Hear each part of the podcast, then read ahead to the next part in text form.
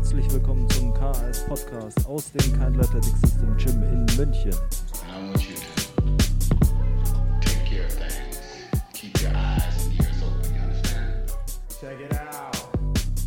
Herzlich willkommen zur nächsten Runde des KS Podcasts. Mal wieder mit dem Stammgast Max Wenninger im Haus. Ich weiß auch nicht, wie ich es verdient habe, dass ich da und hier sitzen darf. Das ist ganz einfach. Äh, du bist ein gern gesehener Gast. Okay, das freut mich.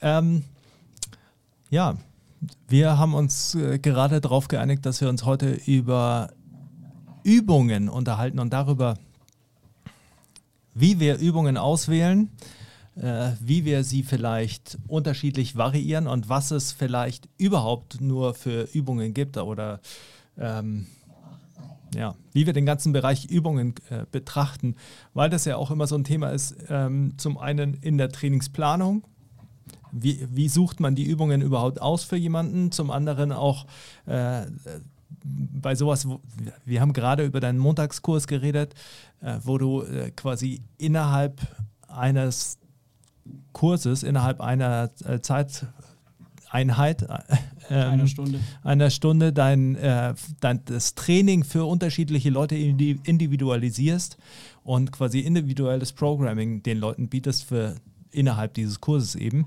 Und ähm, das beruht ja eben auf vielen Dingen, die wir, über die wir uns immer unterhalten, über die wir oder die Bestandteile des Trainingsplanungskurses oder der letzten Trainingsplanungskurse waren also Dinge, wie man Übungen kategorisiert und wie man sie einsetzt und wie man sie vielleicht auch unterschiedlich lädt, um sie äh, für unterschiedliche Dinge zu nutzen. Ähm, ich würde einfach mal den Anfang machen mhm. Und würde mich aus dem Fenster lehnen und sagen, dass es gar nicht wirklich viele unterschiedliche Übungen gibt, sondern einfach nur sehr viele unterschiedliche Übungsvariationen. Denn also wenn ich mache mir in letzter Zeit selbst auch relativ viel Gedanken darüber, wie was quasi die biomechanischen kleinsten Nenner sind oder größten geme äh, kleinsten gemeinsamen Nenner äh, von allen sind, also wie man das Ganze kategorisieren kann, weil ich äh, diese gängigen Übungskategorisierungen in Squat, Hinge, Push, Pull, äh, Rotation, ähm, was gibt es noch manchmal? Ja. Manchmal gibt es dann noch so Resist oder so eine äh, quasi halt isometrische also, Variante. Ja, und dann die also einbeinigen. Varianten. Aber die finde ich manchmal gar nicht so einfach, äh, zumindest bei den Definitionen, die es äh, dazu dann immer gibt, weil wenn man sich jetzt überlegt, äh, ich habe einen Squat, ist ein Lunge dann eher die Kategorie Squat oder ist es eher ein Hinge? Und was ist der Unterschied zwischen einem Lunge und einem Step-Up? Und mhm. was, wonach, was ist die Definition von einem Squat? Ja, ist, eine einfach. Kniebeuge, aber äh, ist ein Hex Deadlift ein, ein Squat, oder ein, Squat Deadlift. oder ein Deadlift und äh, genau und was macht es aus? Aber wenn man jetzt mal weggeht von den theoretischen biomechanischen äh, Betrachtungen und sich einfach mal überlegt, welche Übungen machst du im Training mit den Leuten und wie unterscheidet sich jetzt in deiner Trainingsplanung zum Beispiel das Training, die Übungsauswahl für den Fußballer? Du trainierst gerade im Moment Fußballer. Ja. Also nicht im Moment, aber du trainierst ja. Fußballer ja. und ähm, trainierst auch Radfahrer und ganz normale Leute. Oder äh, eine äh, Formel 1-Fahrerin. Nee. Formel 1 wäre schön. Nicht Formel 1, äh, Rennfahrerin. Rennfahrerin. Ja sagen wir mal, mach mal, gib mal Beispiele für die Einheiten von den, äh, von den drei Leuten. Also ich glaube erstmal ist wichtig, weil wenn man von Übungen spricht, wir sprechen jetzt von Übungen wie Ausfallschritten, Kniebeugen etc. Und jetzt nicht von Mobility-Übungen oder Warm-up-Übungen, weil das sind ja auch Übungen, die ja. aber jetzt keine Kategorisierung haben. Also sowas wie ein äh, World's Greatest Stretch ist ja auch eine Übung, die machst zum Warm-up, aber das ist jetzt nicht über das, was wir jetzt hier reden oder? Ah, das jetzt, also, weil das, das ist schwierig jetzt einzukategorisieren. Ja. Ein Yoga-Stretch, also ein Cobra-Stretch ist ja auch eine Übung. Aber wenn wir, glaube ich, jetzt hier sprechen, dann sprechen wir jetzt, also jetzt im Moment, sprechen wir wahrscheinlich eher über Also es ist ein guter Punkt, den du äh, bringst, weil eigentlich sollte man ja sich auch sprechen. überlegen, ob man nicht äh, die Warm-up-Übungen in den gleichen Kategorien hat, wenn man Warm-up-Übungen macht. Es gibt ja auch Leute, die machen gar keine Warm-up-Übungen. Ähm, aber ich würde jetzt erstmal der Einfachheit halber äh, bei Krafttraining bleiben. Ja, ich wollte es nur sagen, dass Ja. wenn jetzt jemand Ja, zuhört und sich denkt, ja, aber das ist doch das. Ja. Wir bleiben quasi jetzt bei Krafttrainingsübungen. Ja, grundsätzlich ähm, gehe ich da schon nach so einer Kategorisierung, wie du es sagst, vor. Also Hinge, äh, Squat, dann, oder beziehungsweise ich gehe so vor, äh, Kniedominant, Hüftdominant, bilateral, unilateral. So gehe ich halt vor. Und dann Oberkörper gibt es halt Zug, Druck und das halt äh, vertikal und horizontal. Und das ist ja eigentlich schon, was das jetzt angeht, das Grundfundament. Und dann halt beim Rumpf rotieren, Antirotation, Anti-Extension, Flexion, Lateralflexion, alles was da halt gibt. Und so habe ich quasi wie so eine Art Überkonstrukt. Und dann ähm, wähle ich halt von denen quasi, schaue ich halt, was jemand braucht und wähle dann da jeweils die, habe ich ein Kontinuum, zum Beispiel könnte man sagen bei Squats, also bilateral kniedominant, wäre quasi die einfachste Variante ein Körpergewichts-Squat, also Körpergewichtskniebeuge und die schwerste Variante wäre jetzt ein Back-Squat mit einer Langhantel. Mhm. Und alles da dazwischen gibt es quasi ganz viele Untervarianten. Und dann schaue ich, was kann jemand und dann suche ich die Übung aus. Wenn Für du- diese eine Kategorie. Du hast jetzt, ähm, du hast jetzt gesagt, die, also du hast das Beispiel genannt äh, Kniebeuge, also Squat-Muster. Ja. Und ähm, die schwerste und die einfachste Variante. Jetzt hast du gesagt, die einfachste Variante ist äh, die Körpergewichtskniebeuge und die schwerste ist die Kniebeuge mit einer Langhantel. Ja. Meinst du schwer in Bezug auf die Last oder schwer in Bezug auf das Ja, Das ist Bewegungsmuster? nicht so einfach zu sagen, weil theoretisch könnte man sagen, vielleicht ist für jemanden der Goblet oder äh, schwerer Kettlebell Front Squat schwerer als ein Back Squat, mhm. Weil er es noch nie gemacht hat. Mhm. Aber das ist damit nicht gemeint, sondern ich würde sagen, jetzt rein von dem Potenzial, was man damit entwickeln kann, Mhm. auch zum Beispiel mit einem und von der Ausführung wahrscheinlich auch, ist tendenziell ein Backsquat mit einer Langhantel komplexer und schwieriger als äh, ein Squat ohne Gewicht. Mhm. Aber grundsätzlich würde ich sagen, ähm, ich finde es ganz gut, wie du es im Trainingsplanungskurs einteilst in äh, verschiedene Kategorien, was man mit den Übungen macht. Zum Beispiel könnte man sagen, mit einem Goblet Squat, egal wie schwer der wird, da kann man nie Maximalkraft trainieren. Mhm. Nicht mit der Maximalkraftmethode. Ja, Und mit dem Back Squat schon. ja.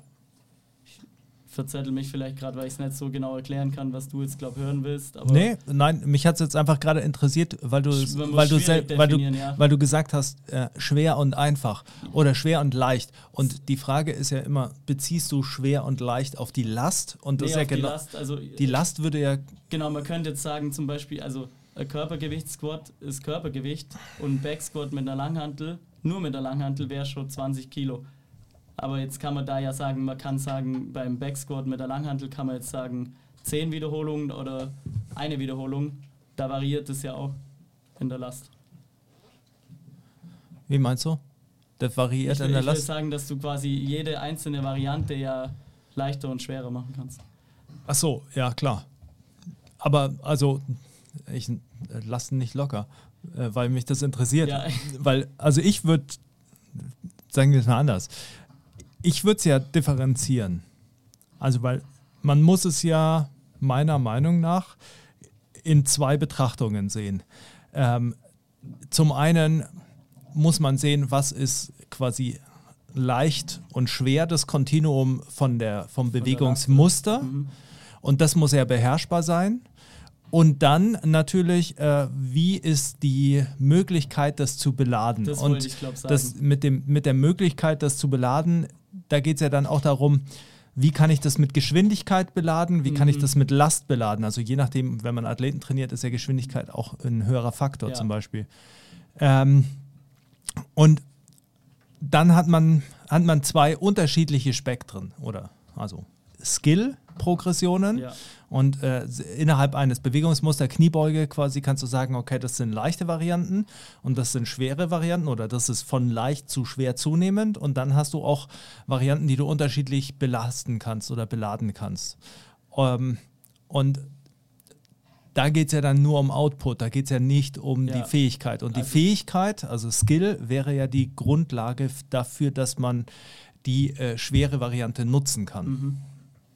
Das wäre äh, mein Verständnis. Sinn, ja. Ja, dann- ich glaube, ich, ich habe das in mir drin, verstehe ich das so, aber ich tue mich schwer, das so auszudrücken, wie du das jetzt machst, weil es doch komplexer ist. Das, äh, ja, Ja. also die, weil es halt eben verschiedene Ebenen von Betrachtung gibt. Aber das ist ja, Ja, also genau, das ist aber genau das, was du sagst. Deswegen, theoretisch kann es, äh, also und- im Optimalfall hat man quasi, kann man, wenn jemand zu dir kommt, kannst du jemand auf diesem Kontinuum quasi skillmäßig einschätzen und manchmal muss man dann quasi Skillübungen machen, um den Skill zu verbessern. Und dann braucht man quasi Übungen, wo man die Last eben reinbringt oder den Speed trainieren kann. ja. Ja, und das heißt zum Beispiel beim Powerlifter muss man quasi Backsquats machen in irgendeiner Art und Weise, weil das quasi die Wettkampfübung ist. Ja. Und beim Fußballer zum Beispiel, da geht es nicht darum, dass ich Backsquats mache, sondern da muss ich das Squat-Muster stabil machen, weil das ein grundlegendes äh, Bewegungsmuster ist. Aber wie ich das erstmal mache, ist jetzt erstmal wurscht. Dann kann ich sagen, ich mache vielleicht äh, auf dem Kontinuum vom Skill was Niedrigeres, also vielleicht ein Goblet Squat und muss halt schauen, wie ich die Last quasi oder den Speed halt anders trainiere. Weil der vielleicht noch kein Backsquats kann und da kann ich den nicht Backsquats mit Gummibänder machen lassen. Mhm. Dann lasse ich ihn vielleicht einen Trapper Deadlift machen, der zwar nicht das gleiche ist, aber ähnlich ist, wo ich einen bilateralen Stand habe und schweres Gewicht heben kann. Das ist natürlich, Das ist dann wieder nein, du sprichst, eine also Mischung, aber das haben wir ja vorher auch besprochen. Also Genau, du, du sprichst ja jetzt, also du sprichst jetzt gerade ja ähm, verschiedene Punkte an, die du gar nicht erklärst, die du aber schon in deinem Kopf quasi machst. Und das eine ist ja die Trennung von der Anpassung, die du Mhm. auslösen willst. Also weil du gesagt hast, okay, ich kann dem den Speed nicht geben. Das bedeutet ja, du, du weißt, okay, ein Goblet Squat eignet sich einfach aufgrund der Bewegung und der, des Beladens, eignet sich das nicht dafür, viel Last zu, ähm, also oder viel Output zu generieren und viel Output bedeutet ja viel Kraft, die auf den Boden übertragen wird und viel Kraft, die auf den Boden übertragen wird, bedeutet immer entweder viel Geschwindigkeit, mhm. so erzeugt man viel Kraft bei einem Sprintschritt oder äh, viel Last, so erzeugt man viel Kraft bei einem maximalen äh, Squat. ja. Und wenn ich das nicht kann mit dieser Variante, dann weiß ich quasi, diese Boxen habe ich in meiner Trainingsplanung nicht getickt, die muss ich mit was anderem machen. Aber, und das ist ja der andere Punkt, den du angesprochen hast, und das ist, glaube ich, auch ein wichtiger Punkt, wenn wir dann gleich darauf kommen, was, was sind die Basics, die es gibt. Ähm, der andere Punkt ist ja, du sagst, man muss das grundlegende Muster Kniebeuge trainieren, aber du kannst quasi bei diesem Athleten vielleicht nur einen Goblet Squat nehmen. Ja. Das bedeutet, äh, Das sche dann scheiden bestimmte physiologische Anpassungen schon von vornherein aus, weil ich mit einem Goblet Squat, dadurch, dass die Last zu niedrig ist, selbst wenn der eine 50er Kurzhantel nimmt, dann, also, Ja. an, wenn einer eine 50er Kurzhantel für Goblet Squats nehmen kann, dann muss er schon eine gewisse Kraft haben, das Ding zu halten. Und der, der das kann, der wird damit keine Maximalkraft entwickeln. Das heißt, ich nehme einen, sagen wir mal, lass ihn mit 32 Kilo Goblet Squats machen. Egal wie schwierig das sich für den anfühlt, das wird niemals wie die Maximalkraftmethode, also man kann quasi keine Maximalkraftmethode damit anwenden. du kannst nicht zentral nervös stimulieren. Zentral nervös, genau. Ja. Das heißt, dadurch bestimmt es schon, wie ich den quasi mit der Übung belasten kann. Ja. Das heißt, die Übung wird quasi eher in einem hinteren Teil im Training sein als Supplemental oder Jetzt kommst du in den Assistance. nächsten Punkt natürlich. Genau, aber das Gute, das Gute äh, heute schon mal eine gute, ähm, gute Einleitung für deinen Trainingsplanungskurs, Ja. weil da lernt man das alles, Ja. was wir jetzt hier sprechen, wie man das alles auseinander differenziert. Ja. Das heißt, ein Goblet Squat kann ich dann zum Beispiel bei dem nehmen, um strukturelle Dinge und metabolische Komponenten zu verbessern. Ja. Dann mache ich das zum Beispiel im Work Capacity Zirkel, wo der dann halt eine Rumpfübung hat, vielleicht, sagen wir mal Russian Twists, da macht er Goblet Squats, dann habe ich schon zweifache Belastung vom Rumpf und dann lasse ich ihn noch Band Pull Aparts machen, Mhm. um noch den oberen Rücken zu stimulieren. Mhm. Da mache ich auch einen Squat. Ich mache einen Goblet Squat, der ist schwer für den, aber das ist was anderes, wie wenn der quasi einen Back Squat macht. am Anfang des Trainings nach dem Explosivkraftblock, wo der gegen Gummibänder beugt. Ja. Und so sieht man, dass es quasi Übungen sind nur Mittel zum Zweck, um bestimmte Sachen auszulösen. Ja. Und manche Übungen sind halt äh, vorteilhafter für die einen Dinge und unvorteilhaft für andere Sachen. Und so hat jede Übung quasi tendenziell potenzielles Einsatzfeld. Und Ja. manche Übungen haben halt viele Einsatzfelder und andere weniger. Ja. Das heißt, wenn ich ähm, Maximalkraft entwickeln will, dann ist es schwierig, wenn die Übung instabil ist, weil ich das dann nicht so schwer beladen kann und weil zentralnervös so viel äh, runterreguliert wird. runterreguliert wird, um überhaupt die Stabilität zu kreieren, dass quasi die Load wieder zu niedrig wäre, um da quasi einen Maximalkraftstimulus zu setzen. Ja. Das heißt, ja, Das, ähm, also eine Sache, die du angesprochen hast, bevor wir vielleicht nochmal kurz auf die Übungskategorisierung eingehen, weil du hast jetzt Supplemental in den Raum geworfen. Ähm, eine Sache, die du quasi damit ja ausgedrückt hast, die oftmals übersehen wird, wenn über sowas diskutiert wird, glaube ich, ist, wenn du eine Übung hast, die ein niedriges Load-Spektrum hat, bedeutet, du hast was wie ein Goblet Squat oder äh, du hast was wie einen äh, einen Walking Lunge mit, Mit Kurzhanteln. mit Nee, Front, einfach, einfach mit Okay. Kurzhanteln, weil so Fronthold würde wieder was anderes mit reinbringen. Ähm, dann bietet dir das auch weniger Spielraum.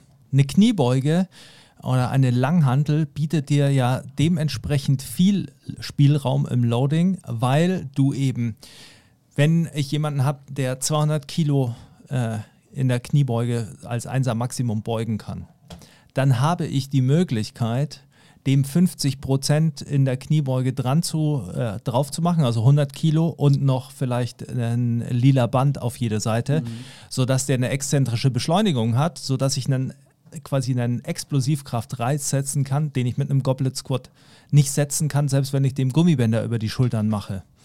Ähm, gleichzeitig kann ich mit dem, kann, könnte ich, ich meine, ich spreche mich ja selbst dagegen aus, das dann zu tun, aus anderen Gründen, aber könnte ich natürlich auch eine Kniebeuge ähm, mit 10er Wiederholungen machen, mit 60 Prozent, weil ich kann 60 Prozent du nehmen. hast quasi viel mehr Möglichkeiten mit dem. Genau, also je höher das, äh, eine Übung auf dem Lautspektrum ist, desto mehr ergibt sich daraus darunter quasi. Also ich kann nach unten alles machen, aber nach oben nicht. Und je niedriger eine Übung auf dem Lautspektrum ist, desto begrenzter ist sie, weil ich nach oben nicht weiter kann.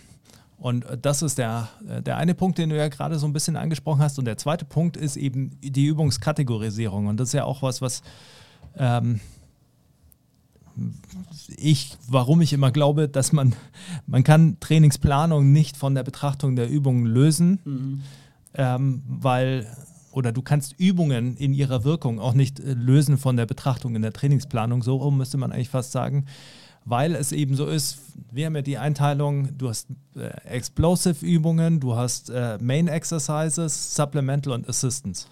Und äh, Main-Übungen sind quasi die Haupttreiber, Supplemental sind die, die die Main-Übungen unterstützen und vorbereiten und Assistance sind die Übungen, die quasi die Grundlage äh, liefern und auch äh, die präventive Basis liefern für das Training. Und du hast ja jetzt gerade schon gesagt, quasi, man könnte dann die, äh, die Goblet Squats in den äh, Work Capacity Circuit in die Assistance tun, weil man eben weiß, ein Work Capacity Circuit hat im Main-Teil nichts zu suchen, außer äh, das ist das Hauptziel, das man irgendwie machen will, ist Work Capacity. Und das würde bedeuten, dass der oder diejenige meistens quasi erstmal fit genug werden muss, um Genau. zu trainieren. Das ist zum Beispiel, weil du vorhin gefragt hast, wie unterscheiden sich die Trainings, zum Beispiel bei den Fußballern oder bei der Rennfahrerin oder bei ähm, dem Rennradfahrer, den ich trainiere, oder in der Gruppe, die ich trainiere. Ja. Und das sind halt zum Beispiel in der Gruppe, habe ich dann viele, die jetzt sind jetzt noch nicht so fit. Also die sind fit aus einem äh, grundsätzlichen, einer grundsätzlichen Betrachtung, was jetzt jemand hat, der kein Trainer ist auf dem Level, wo wir sind, dann würde man sagen, ja, die sind schon fit. Ja. Die Aber sind ich- halt fit ja, für einen Normalo. Fit für ein Normalo, aber ich spreche jetzt von, wir sprechen ja immer von Potenzial, also was jemand könnte und wir haben natürlich einen ganz anderen äh, Vergleichswert.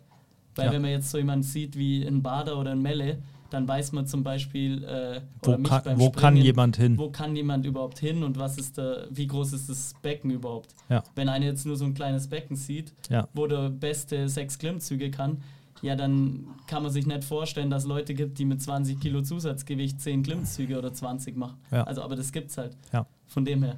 Ähm, zum Beispiel in meiner Gruppe, da baue ich, da, da gibt es quasi dann bei manchen gar keine Main Exercises Ja. im Sinne von, die machen jetzt einen Back Squat, fünf Sätze und machen zwei Minuten Pause, sondern da gibt es dann quasi dreimal einen Zirkel mit drei Übungen, die sich alle quasi in einem Assistance-Bereich befinden, wo es nur um Arbeitskapazität geht, dass die quasi grundsätzlich erstmal fit werden. Ja. Und das baue ich dann halt zum Beispiel so auf, dass ich Oberkörper, Rumpf, Unterkörper und das dreimal mache, wo dann Varianten drin sind, diese koordinativ fordern, um quasi erstmal ein ko koordinative Muster aufzubauen, Stabilität und quasi alles eher in einem Bereich von, sage ich mal, 6 bis 12 Wiederholungen oder 15, wo dann auch eher die Pumpe geht. Das heißt, es ist quasi eher wie so ein Zirkel-Ausdauertraining Mhm. und koordinatives Training. Das wäre jetzt bei dir, wenn man es aus deiner Systematik sieht, was du im Trainingsplanungskurs vermittelst, sind es quasi alles äh, Kategorien wie Learning, also wo man was lernt, Mhm. quasi wo das Lernen im Vordergrund steht Mhm. ähm, und wo es darum geht, vielleicht Dinge, die sie schon können, zu nehmen, um sie zu challengen. Ja. Das heißt, dann habe ich zum Beispiel, der ist zum Beispiel auch Rennradfahrer, den ich trainiere, Philipp, der ist dann in der Gruppe und der ist zum Beispiel so, der, der, da habe ich Learning Exercise, wäre zum Beispiel bei dem ein Lunge oder ein Single Leg ADL, weil der einfach nicht so gute Stabilität hat. Und da lernt der quasi, eigentlich- da geht es eher um das Lernen, dass er koordinative Muster lernt, stabilisieren lernt. Da geht es quasi nicht um Trainingsreiz an sich, dass der jetzt da massive Gewichte bewegt. Ja. Das heißt, in dem Moment mache ich quasi Krafttraining, aber in einem Bereich vom Lernen, Ja. Also Dann- in einem koordinativen Bereich. in einem koordinativen Bereich. Im gleichen Training hat er aber dann Trapper Deadlifts, die kann er ziemlich gut. Und da hebt er dann mit seinen 80 Kilo jetzt schon 150 Kilo. Da geht es für mich nur ums Lernen. Da geht es zum Beispiel bei ihm jetzt in dem Sinne um Output. Das Ja. heißt, wie viel kann der da heben im Sinne von der Load, also wie viel Gewicht bewegt der, um die Maximalkraft zu stimulieren. Ja. Das heißt, da geht es quasi nicht um Lernen, da geht es quasi um, um physiologische Anpassung, in dem Fall Maximalkraft. Ja. Im gleichen Training hat er dann noch zum Beispiel sowas und das wäre dann ähm, challenging, glaube in deiner, in deiner Sprache im, im, Mhm. vom Kurs. Ähm, das wäre dann zum Beispiel was, was er schon ganz gut kann, wo aber quasi die Variante das vielleicht nicht bei ihm noch nicht zulässt, dass er Maximalkraft trainiert. Das heißt, es wären dann zum Beispiel bei ihm Bulgarian Split Squats. Mhm. Da hat er quasi äh, genügend Stabilität, dass er es gut ausführen kann und kann gutes Gewicht bewegen. Und dann macht er zum Beispiel Bulgarian Split, Split Squats und die kann ich challengen. Das heißt, ich tue den jedes Mal ein bisschen mehr beladen oder sage mehr Wiederholungen oder was weiß ich. Da, da, das ist quasi so ein Zwischending zwischen den Trapper Deadlifts, wo er wirklich an der eigentlichen Leistung arbeitet und den Lernübungen. Ja. Und so kategorisiere ich das ein. Ja. Und bei manchen gibt es quasi fast nur Lernübungen. Und bei jemand wie mir selber jetzt, wenn du mich trainierst, da sind halt dann alle Muster auf einem recht hohen Level, koordinativ. Und in vielen Übungen habe ich schon eine äh, sehr stabile Technik. Äh, ich habe einen hohen Output. Ich habe krasse Work Capacity. Das heißt, du kannst mich halt in viele Bereiche auf unterschiedlichen Ebenen challengen. Ja. Das heißt, was bei mir quasi Assistance ist, äh, wo es um Lernen geht, oder ist, ist für andere schon, wäre das schon übel krasses Training. Ja. Und so kann man das halt verschieben. Ja. Ich glaube, ich habe es gar nicht schlecht erklärt. Ja, also äh, ähm, das ist genau richtig. Und äh, ist auch schön, wie du äh, das zu sehen, wie du es übernimmst. Ja, ich, also Aber- ich glaube, für mich ist es die einzige Möglichkeit, äh, und ich glaube, das äh, nicht, dass man das quasi von dir nimmt und quasi kopiert, sondern das ist einfach, Ja, das ist ja- sehr logisch und äh, das ermöglicht dir sehr differenziert halt zu sehen, okay, ja. was trainiere ich da jetzt überhaupt? Und- Und, wenn ich jetzt die ganzen Diskussionen höre, über, ja, ist die Übung besser oder die Ja. Übung, ja, dann muss man erstmal sagen, erstmal für wen und, Und für was was, willst du damit was machen? Willst du damit machen? ist ein Backsquat besser als ein Front Squat? Ja, gut, äh, kommt darauf an, für wen. Ja. Also für einen Powerlifter ist ein Backsquat wahrscheinlich wichtiger als ein Front Squat, weil das, also ich Ja. lehne mich vielleicht aus dem Fenster, weil Ist ich so. kein Profi bin. Aber ein Backsquat ist das, was er testet wird. Ja. Und ein Front Squat ist quasi für ihn dann eine Möglichkeit, um das zu verbessern. Und vielleicht weniger Last zu nutzen, etc. Ja. Für einen Fußballer ist Back Squat wichtiger oder Front Squat?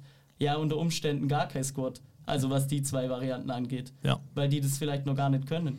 Ja, vor allem, also ich meine, Also das heißt nicht, dass die das nicht machen sollen. Aber Nein, aber also grundsätzlich geht es ja auch bei der Diskussion, Ja. ob ein Fu Fußballer äh, Kniebeugen machen sollte oder nicht, geht es ja auch wieder eigentlich um das, wofür macht man die Übung. Ja. Also was will ich mit den Kniebeugen machen? Und das wird sich ja meistens nicht wirklich überlegt, sondern da wird ja dann einfach nur gesagt, also zum einen äh, eine Kniebeuge macht stark und oder ist, ist die Übung, um äh, Maximalkraft für den Unterkörper zu entwickeln.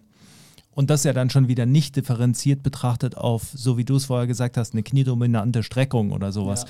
Dann äh, wird als zweites irgendwie gesagt, ja, also ähm, mit Kniebeugen trainiert man den ganzen Körper.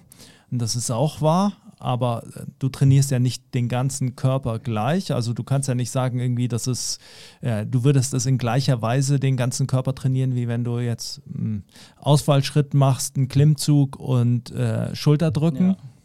Eigentlich kann man es immer wieder runterbrechen. Es geht um differenzierte Betrachtungsweisen Ja, auf unterschiedlichsten Ebenen. ja, Das heißt, wenn jetzt äh, einer der, also deswegen muss man schauen, woher kommt die Meinung, die ich habe, also von welchem Hintergrund komme ich und ähm, also die Betrachtungsweise. Das heißt, wenn ich jetzt, also wenn ich selber jetzt aus dem Powerlifting komme und dann Fußballer trainiere, dann werde ich wahrscheinlich sehr wahrscheinlich, wenn ich nicht wie du äh, mich mit allem beschäftige oder wie ich, dann werde ich sehr wahrscheinlich halt denken, okay, Backsquat macht die Beine stark. Macht die Beine stark, aber das ist halt in dem Fall vielleicht genau das Falsche. Ja. Ich kann es zum Beispiel, also die Fußballer, die ich zum Beispiel jetzt trainiere, die wir letztens hier bei dir auf den Kraftmessplatten testet haben, in Marc und Mike, da ist es so, die haben schon sehr gute Vorarbeit geleistet, die haben schon Krafttraining gemacht, die können schon einen Squat, die können Ausfallschritte und das hat man auch in der äh, Messwerte dann gesehen, was das ausmacht. Bei denen habe ich jetzt zum Beispiel, die machen beide Squats, Back Squats. Mit anderen Fußballern, die ich trainiert habe, ja, die sind meilenweit entfernt von einem Back Squat mit 95 Kilo, sondern die machen dann Goblet Squat, die machen vielleicht äh, viele Step-Ups, Ausfallschritte, das sind andere Muster, aber wo ich quasi erstmal eine Grundlage schaffe und erstmal quasi über strukturelle Arbeit und äh, Lernen eben die da ranführe. Das heißt, mit einem, der noch nicht mal ein Goblet Squat kann, der keine Beinachsenstabilität hab, hat beim Fußball, Ja, da brauche ich jetzt nicht drüber nachdenken, ob ich Back Squats mache, Front Squats, äh, im schlimmsten Fall dann nur mit Bänder und irgendwas, Ja. sondern da sollte ich sagen, die müssen erstmal irgendwie ein grundsätzlich Krafttraining machen. ja, also ich meine, äh, du äh, schmeißt jetzt da so viele Dinge Ja, weiß. gleich wieder auf, äh, in einen rein. Ich ich glaube, das ist ein bisschen, äh, bisschen äh, schwierig, dem zu folgen. Also ich Ja. weiß natürlich, wovon du redest, aber weil die Dinge, die du jetzt gesagt hast, waren ja zum einen, du wählst äh, die Übung aus für die beiden Fußballer danach, dass sie schon Kniebeugen können. Genau. Also das Muster ist stabil. Ja, Und dann äh, verwendest du mit den Kniebeugen. Bei anderen sagst du, die können noch gar keine Kniebeugen die müssen erst das lernen. die müssen erst das lernen. Und dann sagst du sowas wie, ähm, die haben keine Beinachsenstabilität und die können den Dann Rumpf nicht stabilisieren. Genau. Das Ja. bedeutet, du hast Sub-Skills quasi, wo du sagst, okay, die müssen erst funktionieren, damit man sich um die nicht mehr kümmern muss, damit man die Übung machen kann. Und das ist, glaube ich, eben auch so ein wichtiger Punkt, ähm, dass man oft werden ja Übungen immer als Lösung für etwas betrachtet.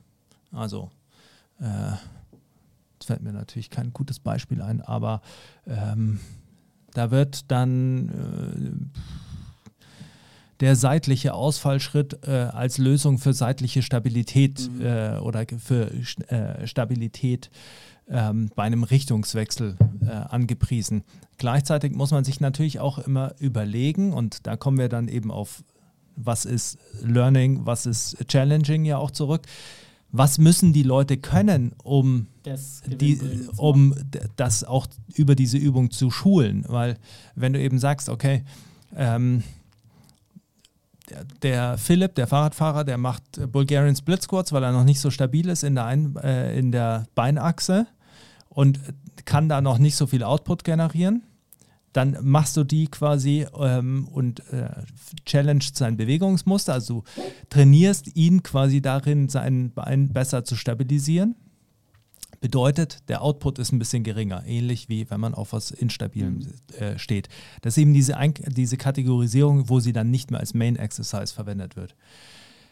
Was das aber auch bedeutet, ist, du schätzt seinen Skill in der Fähigkeit, äh, sein Bein, seine Beinachse zu stabilisieren, also sein Fuß, äh, sein Schienbein, seine Hüfte zu sortieren, schätzt du so ein, dass äh, in der Übung Bulgarian Split Squat das eben bewältigt werden kann. Also er ein Umfeld hat, das zu lernen. Mhm. Und ähm, wenn du jetzt ähm, vielleicht würdest du sagen, Reverse Lunge in A-Position, also in Einbeinstand am Schluss, wäre zu viel, weil es zu viel Bewegung ist, zu wenig Stabilität genau, und da würde, es, ihn, ja. da würde er es nicht lösen können und das würde ihn quasi nicht dahin bringen, besser zu werden weil in seiner Beinachsen. Genau.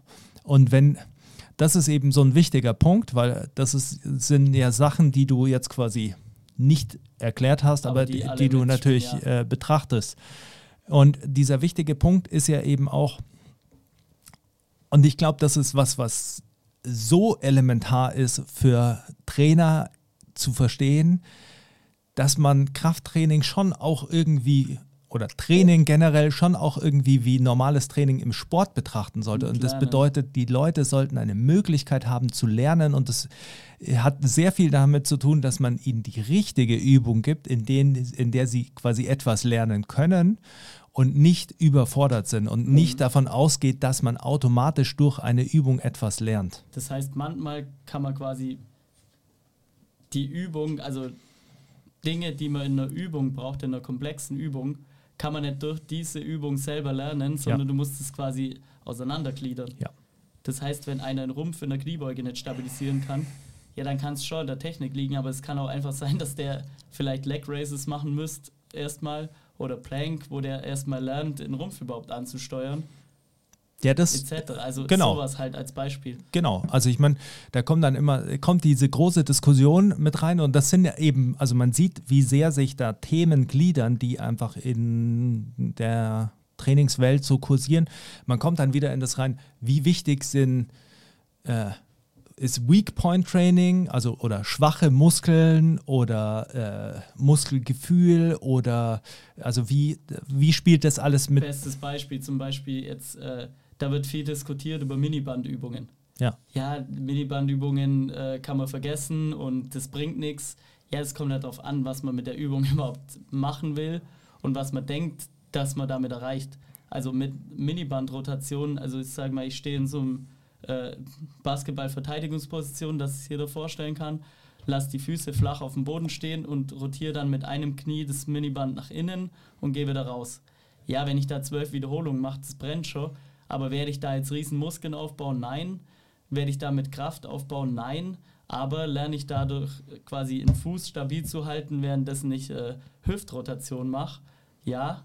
Und äh, quasi mobilisiere ich aktiv die Hüftrotation? Ja. Und dann kann ich das zum Beispiel als Übung nehmen in Verbindung mit Single-Leg ADLs, wo ich das dann quasi als, als Vorübung nehme, um das da zu integrieren. Ja. Und dann sieht man das quasi die, diese gleiche Übung aus einem anderen Kontext ja. und versteht, warum die Übung vielleicht dann doch Sinn macht und warum man vielleicht dann fragen sollte, warum machst du die Übung, wenn man das bei einem anderen Trainer sieht und nicht gleich sagen, ja, das ist Blödsinn. Ja. Als Beispiel. Ja.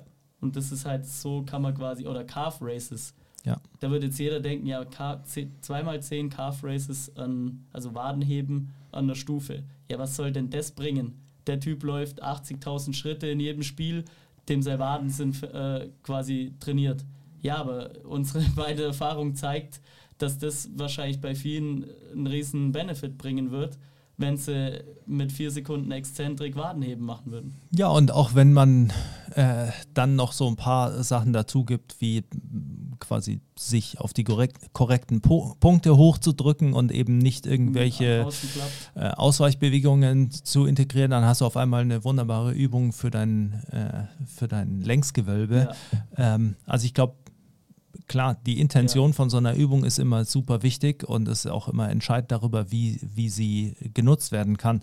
Und ich glaube halt auch, also der Punkt ist, und da sind wir dann so bei so Buzzwords, ähm, der Punkt ist, dass so Dinge wie Voraktivierung, ähm, manchmal habe ich das Gefühl, es gibt in unterschiedlichen Gruppen, also weil man kann ja sagen, es gibt unterschiedliche Gruppen im Krafttraining und die haben einfach nur andere Wörter, weil sie von einer anderen Seite an den gleichen Punkt kommen. Mhm. Und wenn du jetzt dir überlegst, ähm, ein, nehmen wir einen Functional Training Typen, einen äh, Powerlifter und einen äh, Bodybuilder.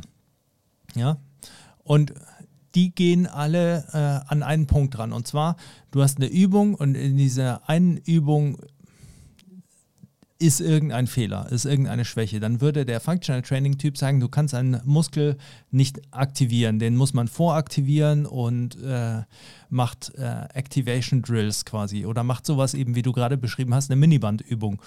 Der ähm, Powerlifter würde sagen, okay, du kannst äh, den Muskel nicht trainieren, äh, nicht aktivieren, äh, man muss den einzeln äh, stärker machen, weil weakest link in the chain und sowas. Der ähm, Bodybuilder würde sagen, du hast einfach keine gute Mind-Muscle-Connection für diesen Muskel und musst einfach irgendwie lernen, diesen Muskel anzusteuern und würde halt eine Isolationsübung für diesen Muskel machen. Weil und der Yoga-Trainer wird sagen, den deinem sowas, äh, weil der zu fest ist und der andere wird das sagen. Genau. Und dann und, ist die Frage... Ne, der, der, ja. der, der Punkt bei den drei Sachen, die ich gemeint habe, ist eben, weil da ist der, das Dehnen wieder eine andere, eine andere Sache, äh, ist, alle reden davon, dass du in einer Bewegung mit mehreren Muskeln, also einer mehrgelenkigen Übung, dass du alle Muskeln so involviert haben willst, dass sie möglichst gut zusammenarbeiten. Mhm.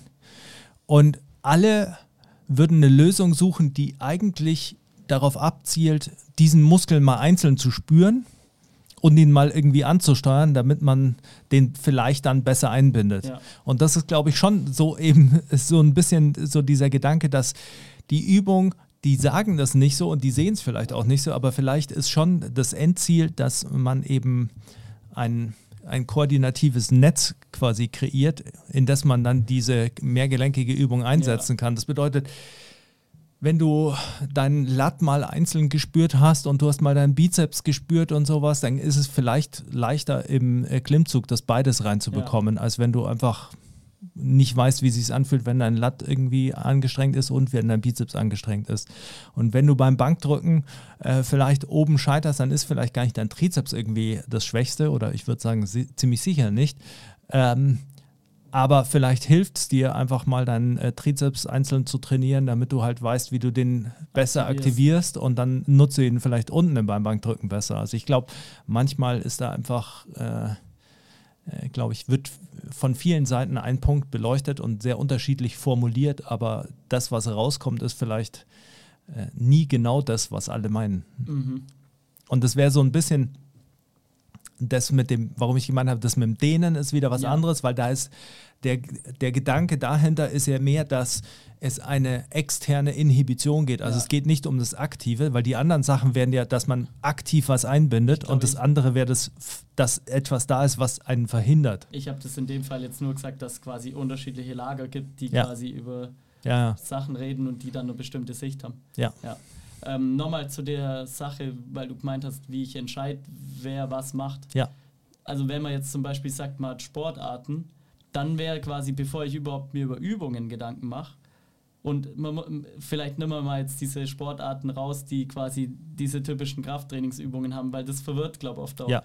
Weil man dann immer Bodybuilding oder, also Bodybuilding, glaube ich, wahrscheinlich weniger. Ja. Aber wenn es um Athleten geht, dann geht man halt oft in Gewichtheben und in Powerlifting. Powerlifting ja.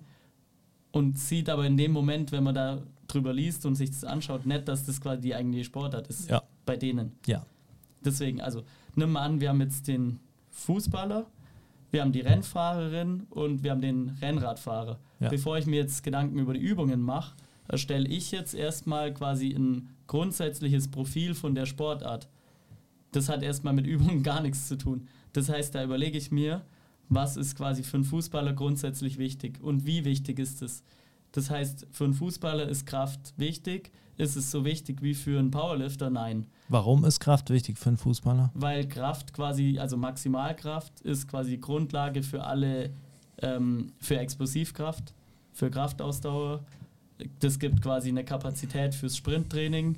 Das gibt quasi eine Kapazität fürs, äh, was dann auch wieder, Ex also ich Ja. weiß nicht, ob man es Explosion jetzt da nennen wird, aber wo dann zum Beispiel, wenn man sagt, Sprünge sind ja auch wieder abhängig von der Kraft. Also man könnte sagen, wenn die Kraft gut trainiert ist und ich mache Sprünge, dann werden die Sprünge wahrscheinlich höher sein, wie wenn ich das nicht mache. Ja.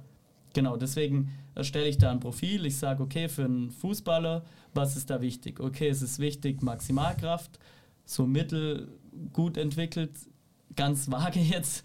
Ähm, dann ist Explosivkraft wichtig. Explosivkraft könnte man sagen, welche Dehnungsverkürzungszyklen. Der kurze, das heißt, das würde man jetzt zum Beispiel trainieren mit Hurdle Jumps, dann der lange, das ist sowas wie man mit Counter Movement Jumps oder Box Jumps trainiert. Dann sowas wie äh, Rate of Force Development ist wichtig, das heißt, wie ähm, stark ist der Kraftanstieg in, eher mit Kraftbetonung in der Konzentrik. Das wäre zum Beispiel, würde man dann sowas wie Squats gegen Gummibänder machen, wenn ich es richtig habe jetzt als Beispiel. Und, und so erstelle ich quasi ein Profil. Dann kann ich zum Beispiel sagen, für einen Fußballer würden maximale, äh, äh, dass beim Fußballer nicht darum geht, dass ich Backsquats auf 1RMs quasi trainiere, Warum? Du hast gerade gesagt, die Maximalkraft ist wichtig. ja, weil das quasi, wie wichtig, also da geht es wieder darum, wie wichtig ist die Maximalkraft. Die Maximalkraft von Fußball ist quasi Kapazität, beim nächsten Thema, Kapazität und Expression. Für einen Fußballer ist quasi so eine Kapazität. Das heißt, es geht nicht darum, beim Fußballer wird nicht gemessen, wie viel Kraft er hat. Und es ist auch nicht das. das ist nur Mittel zum. Zweck. Es ist nur Mittel zum Zweck. Deswegen ist quasi, wird man mit einem Fußballer in den seltensten Fällen äh, ein 1RM machen mit 0 bis 1 Rep in Reserve, weil Ja. das quasi unnötig ist. Ja. Genau. Das.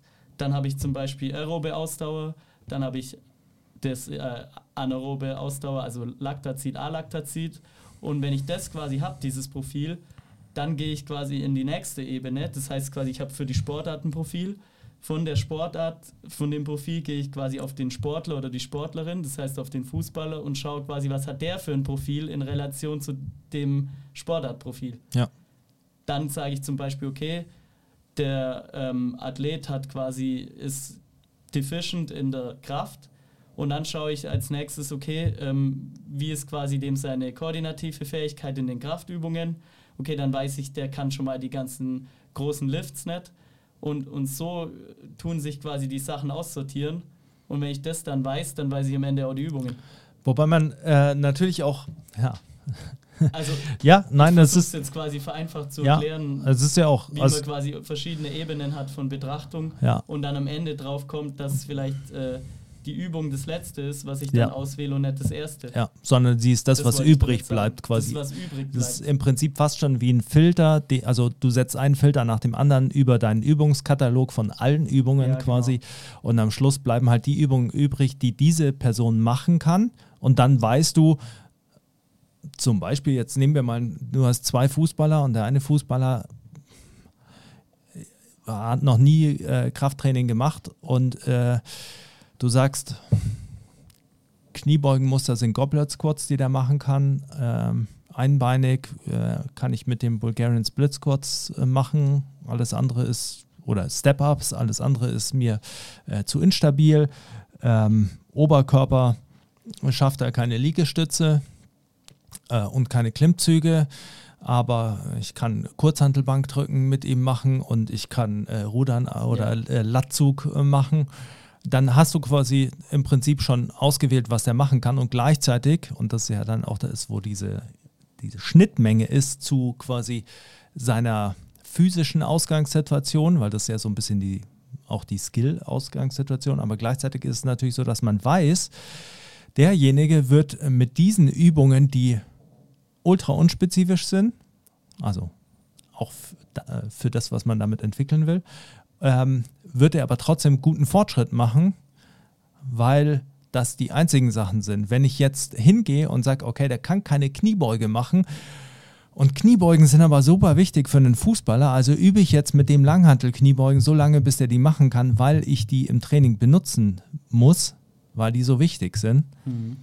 Dann werde ich eigentlich nur Zeit verplempern und diesen äh, Fußballer damit quälen, eine Kniebeuge zu lernen, während wenn ich einfach anfange und Goblet Squats mache und mir denke, okay, ich mache jetzt Goblet Squats, der wird stärker äh, und ich mache seine Step-Ups und der wird stärker. Ja, dann, dann habe ich die ganze Zeit die Möglichkeit zu trainieren Ja. und nicht nur eben Technik zu machen, sondern ich kann ihn die ganze Zeit trainieren und gleichzeitig wird sein Kniebeugenmuster automatisch besser. Das bedeutet, ich komme automatisch immer mehr dahin, dass der dann irgendwann eine Kniebeuge machen kann, wenn ich sagst, sie machen will. dass du wieder so ein koordinatives Netz knüpfst, irgendwo anfängst und dann geht es halt weiter. Und das Ja. Wichtige ist, glaube ich, wenn es äh, darum geht, ist wieder, dass es quasi zu jedem Zeitpunkt wichtig ist, physiologische Anpassungen zu schaffen. Ja. Das heißt, es bringt nichts zu sagen, der muss das und das lernen, wenn ich parallel aber nicht die Leistung entwickle. Ja. Oder generell was entwickle, was dem was bringt. Sei es ein Athlet oder sei es jetzt jemand, der einfach nur auf Ästhetik trainiert. Ja, Also wir machen quasi alles gleichzeitig. Das heißt, du kannst jemand gleichzeitig funktionsfähiger machen, kannst Anpassungen setzen. Nimm mal an, jetzt einer will jetzt einfach nur geil aussehen. Dann äh, kannst du gleichzeitig den funktionsfähiger machen und geiler aussehen lassen. Alles auf einmal. ja, das ist ja, Das schließt sich nicht aus. Das quasi, wenn du das richtig betrachtest, kannst du immer alles auf einmal machen. das wäre auch genau äh, ein Punkt gewesen, den ich äh, noch gerade hätte äh, ansprechen wollen. Und zwar, wenn du jetzt mal nicht einen Fußballer vor dir hast, sondern äh, quasi einen Normalo oder eine Normali, Normala, Ist egal. äh, würde, würde mich jetzt interessieren. Du hast jemanden Normalen vor dir, einen Everyday Athlete. Hast du dann für die auch ein Anforderungsprofil? Für einen Everyday Athlete habe ich auch ein Anforderungsprofil. Ähm, da ist es aber teilweise, also da, da gibt es dann, theoretisch müsste man da auch wieder Untergruppen Mhm. bilden. Zum Beispiel habe ich einen Everyday Athlete, wo ich sage, okay, da geht es quasi nur, die wollen einfach trainieren und Spaß haben. Mhm. Das wären die vielleicht manche im Gruppentraining Mhm. mit dann einer gewissen Orientierung. Die wollen zum Beispiel, ähm, manche wollen dann eher quasi trainieren und Spaß haben und halt quasi kein nicht viel Muskeln aufbauen und vielleicht Körperfett verlieren. Mhm. Die anderen wollen das Gleiche, aber wollen äh, Muskeln aufbauen und denen ist Körperfett egal und so zum Beispiel. Ja. Halt. Und danach muss ich das halt dann ausrichten. Ja. Und ähm, wenn man das aber das Grundgerüst versteht, kann man das variabel ausrichten. Ja. Weil du dann genau weißt, okay, der will das und das will er nicht. Ja. Dann gebe ich ihm halt das so und so. Dann lasse ich ihn halt, wenn er einen Oberkörper aufbauen will, dann lasse ich halt einen Philipp, gut, der will jetzt nicht aufbauen, aber dann lasse ich den quasi in seinem letzten Zirkel im Training halt Seitheben, Bizeps Curls und äh, Reverse Flies in der Vorbeuge machen. Ja. Alles quasi mit 30 Sekunden Pause und äh, 0 bis 1 Rep in Reserve, wo ein Mods Pump hat und Muskeln aufbaut. So kann ich das quasi variabel halt, wie wenn ich sage, hier tue ich ein bisschen Salz rein, da tue ich Salz und Pfeffer rein. Ja. So setze ich da dran. So, so, so, kocht, gesagt, der so Basti, kocht der Max seine Trainingspläne. ich habe immer gesagt, so einer, der anfängt als Trainer, der ist unten und läuft so rum und sucht. Dann äh, einer, der schon besser ist, der sitzt so auf so einem kleinen Podest und der Basti sitzt quasi so wie der David Getter im Weltall und tut nur so kleine Schalter rauf und runter. Ja. ähm, Ja, ja, so, so kategorisiere ich das ein. Und zum Beispiel jetzt, äh, ich will erst nur kurz sagen, die, die, wenn, Mhm. was ich vorhin gesagt habe, Fußball, Ja. Rennfahrerin und Rennradfahrer ganz kurz. ja. Und dann will ich nur erklären, wie ich die Übungsauswahl im Gruppentraining, von was das dann noch abhängt, Mhm. weil das ist dann auch nochmal ganz interessant. Mhm. Weil da kommt der Faktor Organisation, Raum und Equipment Mhm. mit rein, was grundsätzlich nicht zu trennen ist von der Übung. Ja. Aber jetzt erkläre ich es das. Ja. Ich werde besser in der Priorisierung. Ja. Ähm, genau, bei der Sophia zum Beispiel, Sophia Flörsch, die ist Rennfahrerin, also sehr hohes Level, Mhm. ähm, DTM, Formel 3, äh, Le Mans etc., also richtig gut. Da ist zum Beispiel so, da mache ich auch Backsquats, aber da mache ich es aus einem anderen Grund, wie beim Mike und Mark von Red Bull und 60, äh, die Fußball spielen und schneller werden müssen, weil bei der geht es nicht darum, dass sie hoch springen kann, schnell rennen kann oder so und so viel Kraft hat, sondern die muss quasi einfach generell auf einem extrem hohen physischen Level sein. Natürlich Stabilisation etc. Aber jetzt, wenn man das Backsquats nimmt, oder Trapper Deadlifts mache ich ganz viel mit ihr, dann nutze ich das auch viel als mentales Training, um sie quasi vom, vom Mentalen stark zu machen. Und weil sie dann auch das Gefühl hat, sie hat Kraft und ist natürlich dadurch mental auch Mhm. ganz anders leistungsfähig. Und dann mache ich halt mit der Trapper Deadlifts. Aber da ist es dann wurscht, mit welcher Geschwindigkeit die das hebt oder ob die jetzt an dem Tag drei oder, oder sechs oder fünf Wiederholungen macht, was aber beim Fußballer nicht wurscht ist. Die muss kein Sprinttraining machen, ist egal.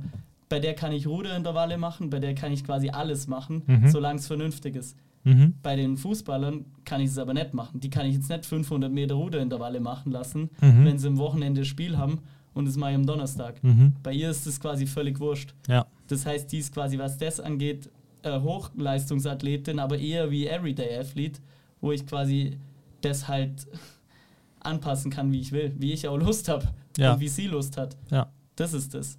Das geht aber bei den Fußballern nicht, weil das kann sein, dass die Bock haben auf Ruderintervalle, Tabata Ruderintervalle, aber das werde ich nicht machen Warum nicht?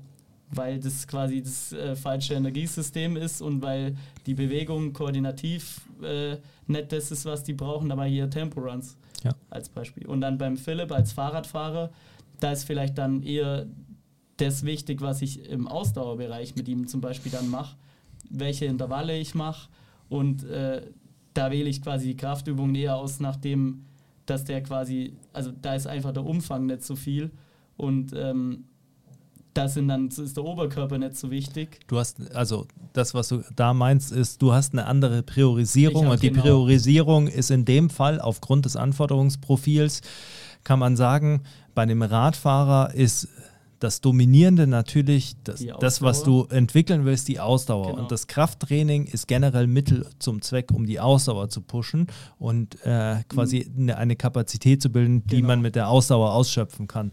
Bei der Sophia. Äh, Sophia ist es so, dass sie generell einfach nur quasi fit physisch fit sein muss und da muss man natürlich auch wieder differenzieren, sau fit.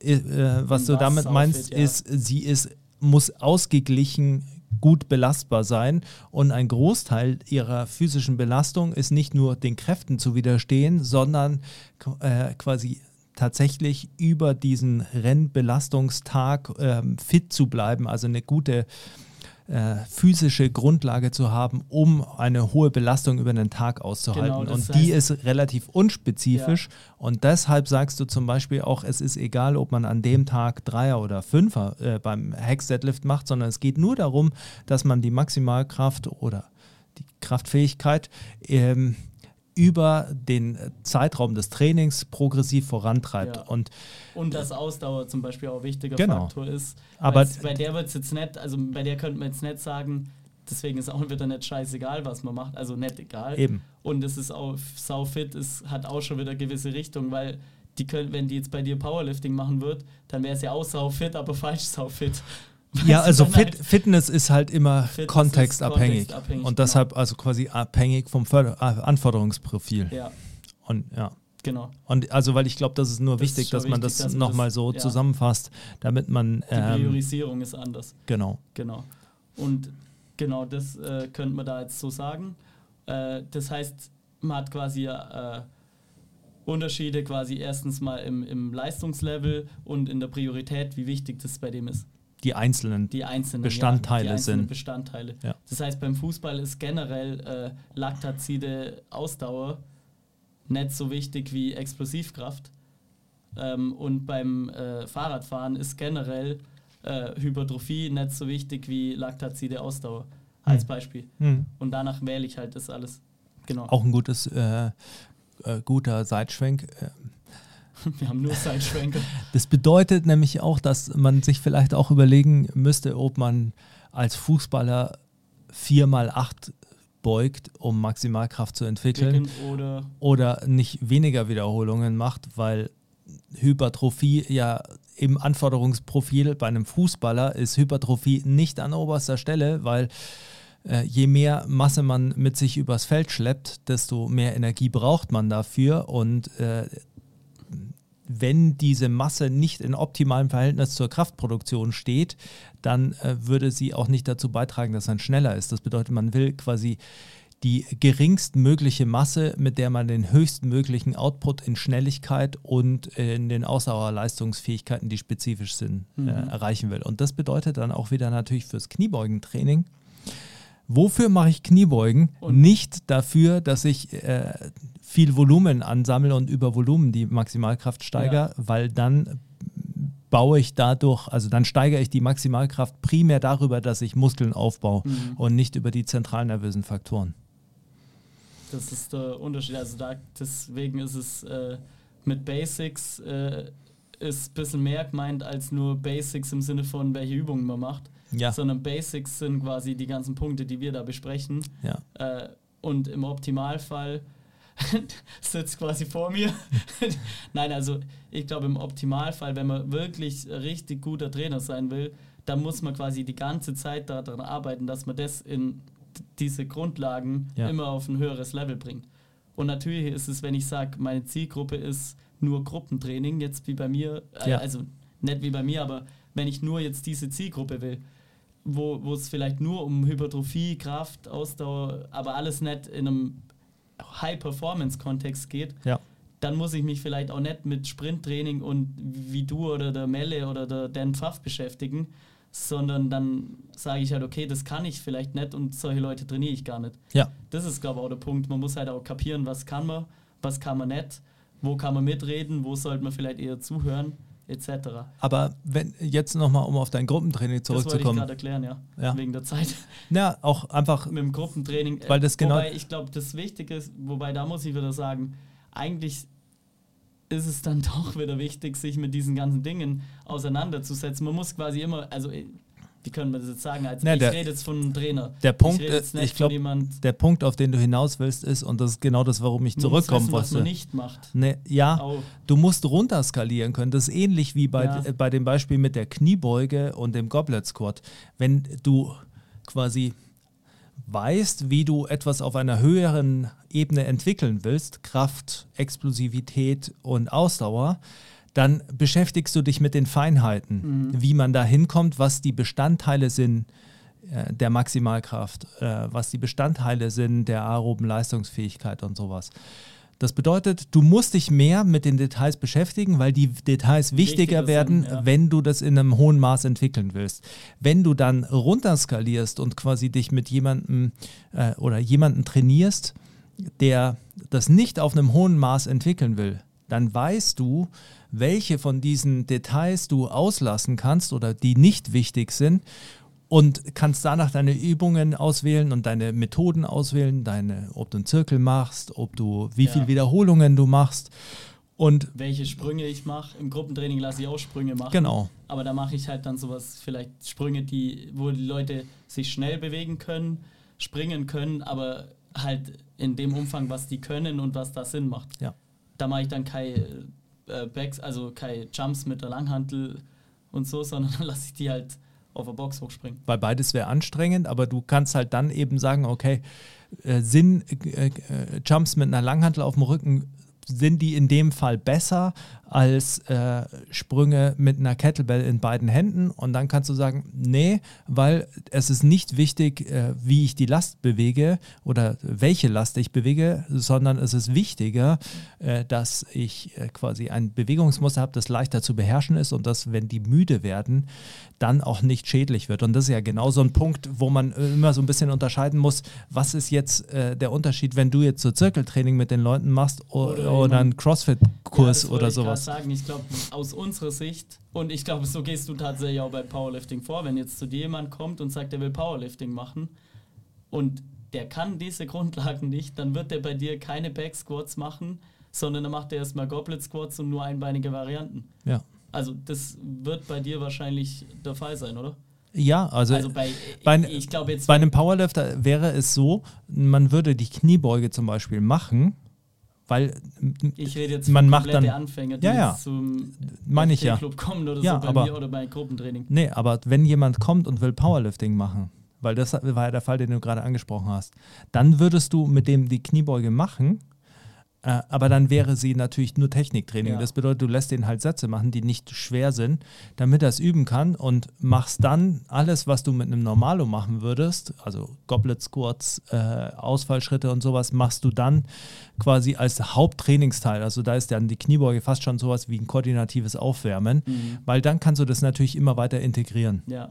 Jetzt, wenn du einen Normalo hast, das ist eben der Unterschied, wenn du einen Normalo hast und der, du möchtest aus irgendeinem Grund, dass der oder die irgendwann mal eine Kniebeuge macht, dann lässt du diesen ersten Teil weg, weil das ist zusätzliche Zeit, die du im Training verschwendest oder die du brauchst und da ist es natürlich egal, ob die, die jetzt eine Kniebeuge in drei Monaten kann oder in sechs Monaten. Hauptsache, Das- sie entwickelt dieses Bewegungsmuster, weil das Bewegungsmuster ist der Basic quasi, den du entwickeln willst und nicht die Übung. Hatte ich letztens mit dem Chris Gamper und mit dem Nils Döse von Munich Performance, wo ich mich einmiet.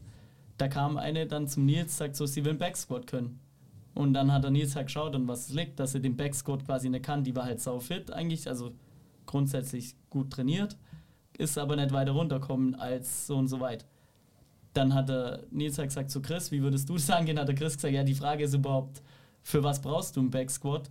Äh, machst du irgendwie Sport, hat das und das? Nein, macht sie nicht. Sie will das einfach können. Mhm. Da hat der Chris gesagt, ich würde in erster Linie erstmal sagen, Backsquat ist bei dir erstmal die, das Falsche, sondern du musst erstmal das, das und das und das und das machen. Dann kann man drüber reden, dass du Backsquats machen kannst. Und da sieht man halt quasi in unseren Augen, müsste man sich das quasi, also natürlich kann man es jetzt so nicht sagen, ich spreche jetzt als Trainer, nicht, ich will jetzt niemand verbieten, dass er CrossFit macht. Das ist nicht, was ich sagen will. Ich will nur sagen, in unseren Augen als Trainer, der sieht, was das mit dem Körper machen kann und wie man das entwickeln sollte, müsste man sagen, man muss sich das erst verdienen, dass man das überhaupt machen kann. Ja, Verstehst du, was ich meine? Ich verstehe. Jemand, der jetzt, der einfach fit sein will und dann Ich quasi nur- Langhantel-Snatches machen will, ähm, die gehen natürlich auch nicht sofort, die guten Trainer, aber ich sage nur, ich man muss quasi erst äh, extrem weit runter skalieren ja. Ich würde nur und wissen, wie führt man die Leute daran. Ja, ich würde nur, äh, also deshalb sind es für mich zwei unterschiedliche Beispiele, weil die Dame, die die Kniebeuge machen wollte, Ja, die hatte eine Übung, die sie machen will und die kann man, ähm, die muss sich das verdienen, die machen zu können. Das bedeutet, man, die muss eben lernen, die ganzen Skills da aufzubauen, die dafür notwendig Ja. sind. Wenn man dann äh, CrossFit anspricht, dann geht es nicht um eine Übung, nee, sondern da geht's ums Ganze. na, nee, Ja. nein, da geht es nicht um eine Übung, sondern es geht um einzelne Übungen, die komplex sind. Ja. Du hast einen Snatch angesprochen, komplexe Übung. Und dann geht es um, äh, da, um einen Tr- Modus, den du in Workouts Ah, of the Day hast, ja. die das Ganze entweder unter einen Zeitdruck oder unter einen Ermüdungsdruck äh, setzen. Und das sind ja Dinge, die, und da kommen wir zurück, die werden ja quasi schon wieder äh, challenging über diese Ermüdung und über diesen Zeitdruck. Das bedeutet, ein Bewegungsmuster muss dann sehr stabil sein. Das kann, wenn du dann ein Bewegungsmuster nimmst, das in sich noch nicht perfekt oder also perfekt sehr gut ist, dann äh, wird es natürlich schnell kaputt gehen. Da gibt es dieses, ich weiß immer nicht, Isabel, glaube ich, heißt dieses Workout mit äh, 60 Kilo Snatches auf Zeit oder keine Ahnung. Und Dimitri Klokov macht die und du kannst dir das anschauen und am Ende schaut auch bei Dimitri Klokov äh, der Snatch einfach äh, abartig schlecht aus. Aber das Ding ist natürlich, der kommt von extremer Perfektion und super Stabilität des Bewegungsmusters und kann davon abbrechen. Ja, genau. Ich glaube, was man Und da sagen muss zur Verteidigung von CrossFit, also das hat nichts mit CrossFit an sich zu tun, Nee. weil ich glaube, die guten Trainer, da gibt es es ja mittlerweile auch. Also da wird Absolut. richtig gute Arbeit gemacht. Da macht man Warm-up, wo dann vorbereitet wird. Dann werden quasi Technikübungen gemacht, wo es nur um Technik geht, mit Pausen etc., mit PVC-Pipe, was weiß ich was. Und dann macht man quasi, wenn man es richtig macht, quasi aus so ein Wort oder halt bestimmte Dinge, wo man challenged, aber im Rahmen, was der kann. Ja, vor allem kannst, glaub, du, kannst du die ja skalieren. Und da wäre, glaube ich, ähm, eben, das, das merke ich jetzt gerade, mein Gruppentrainingsmodell könnte man da wahrscheinlich auch anwenden und dann wird es das Ganze noch viel besser machen. Weil dann könnte man dich äh, im gleichen Training Snatches machen lassen, wo es um Output geht vielleicht schon, mit Rudern dazwischen und einen anderen machst, lässt quasi erstmal als Vorübung Overhead Squats mit einer 10 Kilo Stange machen oder was weiß ich was. Ja. Ähm, genau, und das so organisiere ich das quasi in meinem Gruppentraining. Äh, da ist es so, da habe ich einen Raum, der hat vielleicht, keine Ahnung, das ist eine 10 Meter Bahn und ist vielleicht 10 Meter lang und 8 Meter breit. Ich habe jedes Equipment ungefähr einmal. Das heißt, ich habe 10 Leute in dem Training auf einem kleinen Raum mit limitiertem Equipment und mache da drin quasi für 10 Leute ungefähr fünf unterschiedliche Trainingspläne, die quasi in einer Stunde trainiert werden. Das heißt, dann kommst du in das Training, dann komme ich, dann kommt äh, Susi und was weiß ich was. Jeder hat andere Ziele, jeder kann Susi. was anderes. ist mir nichts Besseres eingefallen. Äh, genau, und da, da versuche ich dann quasi die Leute individuell zu betreuen. Jetzt kann man natürlich sagen, okay, jetzt kommst du in das Training und willst Kraft trainieren. Gut, dann muss ich jetzt sagen, aufgrund des Platzes und des Equipments kann ich dir quasi in der Stunde, in dem Modell nur das und das anbieten. Das heißt, das wäre jetzt quasi nicht möglich, dass du da Dreier-Wiederholungen Deadlifts machst, weil das quasi der Raum nicht hergibt. Und so sieht man quasi, wie der Raum oder wie die räumlichen Constraints und das Equipment und der Platz quasi schon wieder vorgeben, welche Übungen ich dann nutze. Ja. Das heißt, wenn du jetzt in mein Gruppentraining kommen würdest, dann würde ich dich halt äh, anders belasten. Ja. Keine Ahnung, mit Bulgarian Split Squats im Supersatz, mit äh, Front Squats, äh, Goblet Ding und würde Hypertrophie-Training machen. Als Beispiel jetzt. Ja. Äh, und so muss man quasi dann, da die Übungsauswahl schon wieder einen anderen Charakter. Ja, Da und das, entscheide ich dann, was kann ich überhaupt da machen. Und das ist ja auch, äh, also das ist zum einen der Punkt, der so oft, da habe ich ja auch mit dem äh, Rob drüber geredet, der so oft im Athletiktraining der Fall ist, dass man sich erstmal Gedanken machen muss, okay, was sind die organisatorischen Umstände, also welche Gruppengröße, wie viel Zeit, wie viel Equipment habe ich, also was kann ich dadurch überhaupt machen mit der Mannschaft, wie kann ich das organisieren und dann ist es eben oft so, dass man dann nur Stationstraining oder Zirkeltraining machen Wie kann viele Leute hast du? wie weil das Platz? anders nicht Ja. zu handeln ist. Und dann kannst du noch äh, die Stationen so gestalten, dass es unterschiedliche äh, Varianten gibt, also dass du scalen kannst, dass halt Ja. manche die schwierigeren machen und manche die weniger schwierigen, äh, damit du dann auch eben noch coachen kannst. Und das ist der eine Punkt.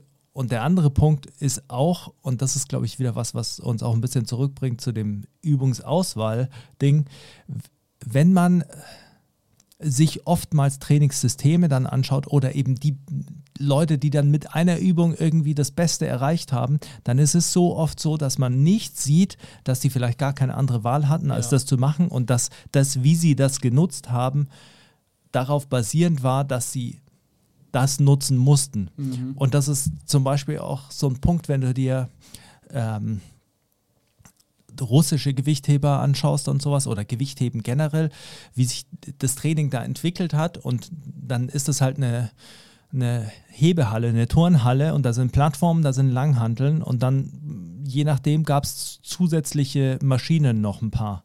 Aber grundsätzlich bei den äh, Russen hatte hat man halt eine Sprossenwand, einen Bock und sowas und dann wurden halt Dinge erfunden wie Hyper-Extensions und äh, Glute Ham Raises und äh, was weiß ich. Und dann haben die die genutzt, um das zu entwickeln. Das bedeutet, alles, was die dann machen, dieses ganze System, das Ganze, wie man das Loading organisiert, richtet sich danach. Ja. Und das Gleiche ist, wenn du jetzt, ähm, wenn du Leichtathleten hast, dann haben die natürlich primär, die haben irgendwie einen Track, die haben Schlitten, die haben äh, eine Langhantel.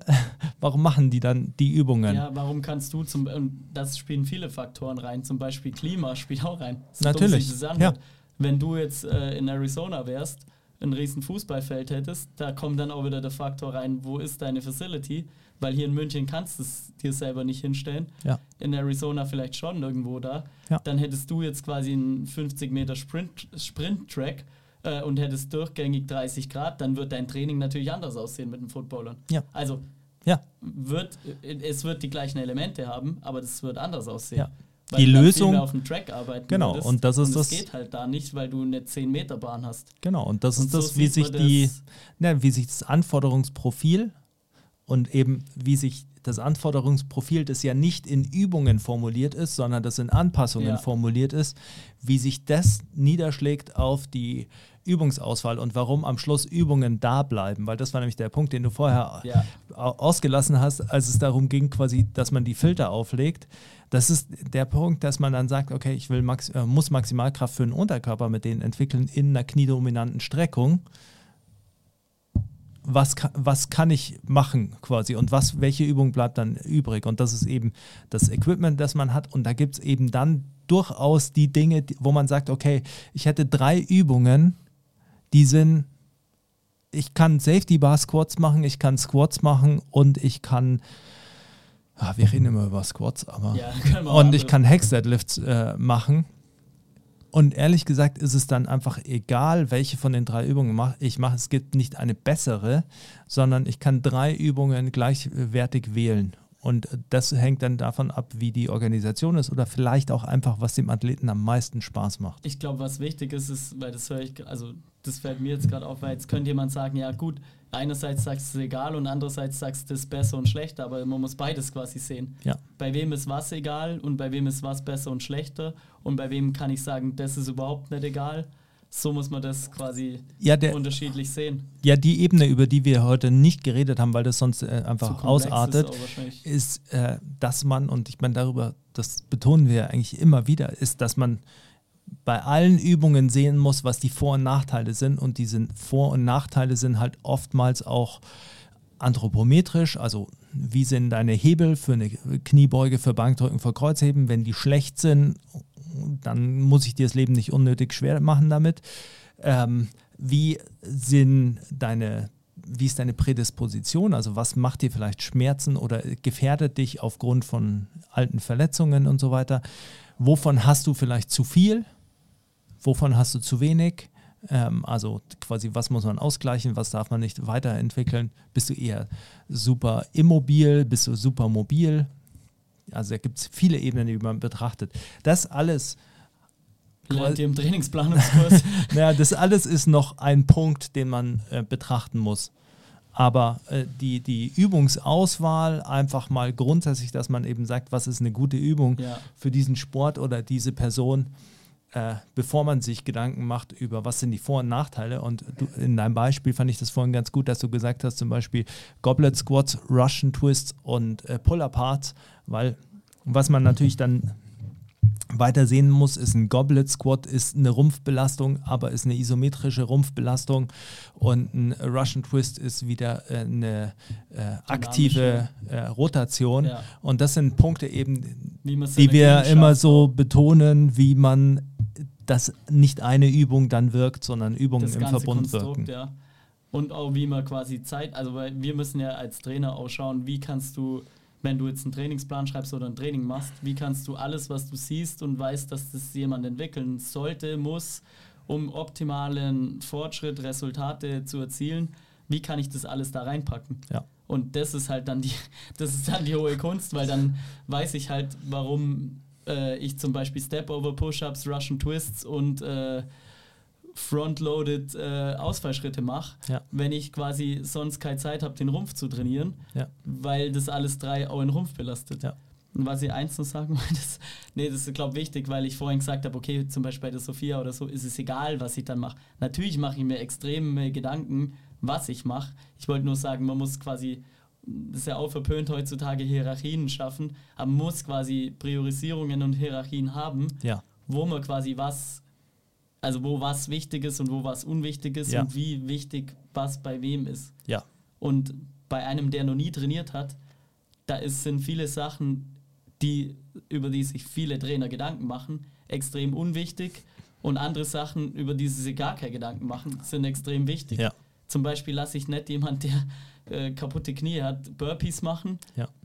Aber ähm, ich brauche auch nicht überlegen, ob ich den jetzt äh, mit sechs oder mit acht Wiederholungen Ausfallschritte machen lasse, wenn es erstmal darum geht, überhaupt das zu machen. Ja. Als Beispiel. Ja.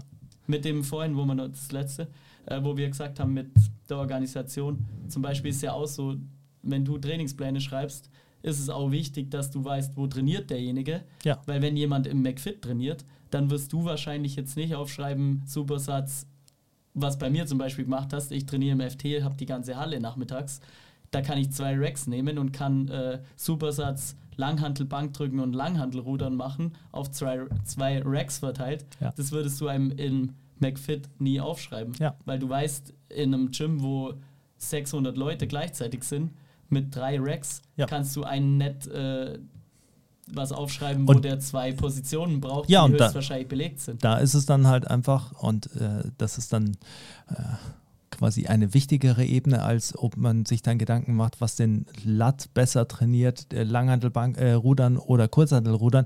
Das wäre dann eben, okay, dann sagt man halt dem, er macht Bankdrücken und macht Kurzhantelrudern, weil die Kurzhantel kann er sich vor die Bank legen Ja. äh, und hat eine Station. Und das ist eben genau der Punkt. Das ist auch die Evolution im Sinne von, also wie du als Trainer quasi merkst, du, wie du immer auf neue Probleme stößt. Ich habe mir früher nie äh, Videos und Bilder vom Gym schicken lassen. Das ist mittlerweile das Erste, was ich machen lasse. Ich lasse mal Bilder vom Equipment schicken, vom äh, Videos. Dann sehe ich zum Beispiel beim Jakob Dehl zum Beispiel jetzt, also den, Mhm. jetzt auch, äh, den ich trainiere, der trainiert dann zum Beispiel Montag, kann im FT-Club trainieren, aber dann anderen Tage will er halt mit Maschinen trainieren. Ja. Ja, jetzt habe ich gefragt, so, kann man da Supersätze machen? Ja, nee, geht nicht, Ja. weil ich kann den nicht äh, Chest Supported Row in der Maschine machen lassen mit Chest Press, weil die Chest Press da hinten ist und äh, Chest Supported Row 80 Meter weiter da hinten. Ja, ist klar. Deswegen erspare ich dem das, dass der da hin und her läuft. Nur weil ich es cool finde und denke, das muss er machen, Ja. dann lasse ich ihn halt quasi einzelne Sätze machen. Und so sieht man, wie das Ganze viel dynamischer ist, von mehreren Ebenen und Faktoren abhängig, wie so eindimensional, nö. Äh, Safety Bar Spots ist das Beste und das müssen wir machen. Auch wenn es die Safety Bar da nicht gibt, dann geh in ein anderes Gym oder kauf da eine so Ja. ungefähr. Nein, so funktioniert es halt nicht. Das ist halt optimales Setting ist nicht immer das, was Real World ist. Und Ja. was für dich reale Welt ist, da oben, dass du ein eigenes Gym hast, ist für, ist für viele quasi wäre der pure Luxus. Ja, Und so entscheidet man halt. Ja, ich habe äh, gestern hat äh, ein Footballer äh, gesagt eben, äh, dass er, also der trainiert jetzt noch weiter ähm, und der hat dann gemeint, ja, dass eben schon ein Unterschied ist und mir fällt es tatsächlich ja auch nicht mehr so auf. Also ich meine, klar, wenn ich, ich habe schreibe Pläne auch für Leute, die in normalen Studios äh, trainieren und da ist es dann eben so, dass man nicht die Sachen so machen kann und das ist mir dann schon auch klar oder dass es auch bestimmtes Equipment einfach nicht gibt ähm, und dementsprechend machen wir das dann nicht, aber äh, der hat halt dann auch gemeint, naja, das ist halt, er hat halt da muss er halt dann warten, hier muss er nicht warten und solche Ja. Dinge, äh, die muss man halt dann mit einbetrachten und man muss eben auch schauen, dass diese ganzen Einheiten, die man plant, einen guten Flow ergeben quasi Und da kommt es auch wieder darum, dass Education wichtig ist von jemand, der trainiert, weil der dann selber ab einem gewissen Punkt Entscheidungen trifft. Er hat das Gerät ist belegt, wie kann ich das austauschen und kann was anderes machen. Ja. Und jetzt machen wir Schluss, weil das war jetzt sehr viel. Aber ich fand es richtig gut, muss ich sagen. Ja, ich glaube, jetzt haben wir äh, euch alle ganz schön ähm, mit Informationen äh, befüllt. Ich hoffe, es hat euch allen gefallen. Äh, es hat, ihr konntet alle viel mitnehmen. Wenn ihr konkrete Fragen habt, dann natürlich äh, in die Kommentare oder auch, wie äh, immer wieder kommt, einfach den Algorithmus-Kommentar äh, auf YouTube posten. Natürlich fleißig liken, teilen. Teilen wäre sehr schön, damit noch mehr Leute äh, auf den Podcast aufmerksam werden. Und äh, falls ihr es noch nicht getan habt, ich habe es auch äh, schon vorhin eingeblendet, hundertprozentig Max Wenninger abonnieren und äh, fleißig trainieren. Ja, über Instagram. Äh, fleißig trainieren. Und den Trainingsplanungskurs von Basti machen, wenn ihr wirklich Auf jeden Fall. seid, das zu verstehen oder so zu betrachten, wie wir das jetzt gemacht haben. Genau. Oder noch genauer, dann äh, macht einen Trainingsplanungskurs von Basti, da lernt man das alles. So ist es. Auf der Homepage gibt es jetzt eine eigene Seite für den Trainingsplanungskurs. Da gibt es auch den Newsletter, könnt ihr euch anmelden. In diesem Sinne, adios. Ciao.